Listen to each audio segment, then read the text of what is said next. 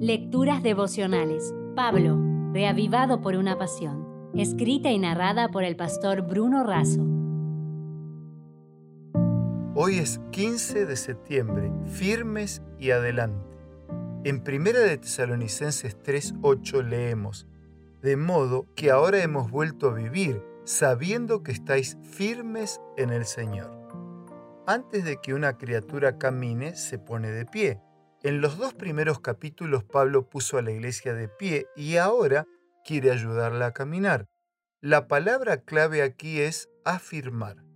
Los conversos deben saber que la nueva vida no es fácil, que vendrán pruebas y persecuciones, pero que pueden mantenerse fieles y misioneros.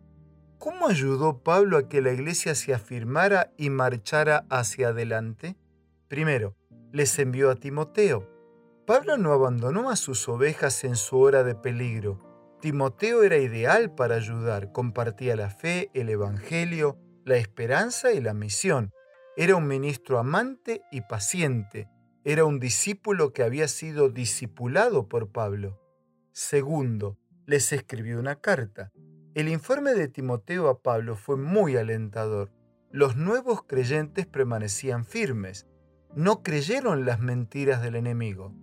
La palabra de Dios es uno de los mejores instrumentos para afirmar a los nuevos creyentes. Jesús se enfrentó al enemigo con el seguro escrito está de la espada del Espíritu. La Biblia, que es inspirada por Dios, nos afirma, nos enseña, nos redarguye, nos corrige y nos instruye. Pablo adoctrina a los tesalonicenses sobre Dios el Padre y Jesucristo, el Espíritu Santo, el pecado, la salvación, la iglesia, el ministerio y la segunda venida. Para el apóstol, la palabra de Dios es comida nutriente, luz guiadora y un arma defensora. Tercero, oró por ellos. La palabra de Dios y la oración van juntas. Pablo, igual que Jesús, oró por sus discípulos y pidió tres cosas. La primera es que la fe creciera. Cuanto más usamos fe, más fuerte se hace. La segunda es que su amor abundara. Algunos edifican muros y se encierran en sí mismos, mientras que otros edifican puentes y se acercan más al Señor y a su pueblo. Amarse unos a otros es mandato de Jesús. La tercera es que la santidad se desarrolle para ser irreprensibles delante de Dios. La oración no era incidental ni accidental, era permanente, de noche y de día y con gran insistencia.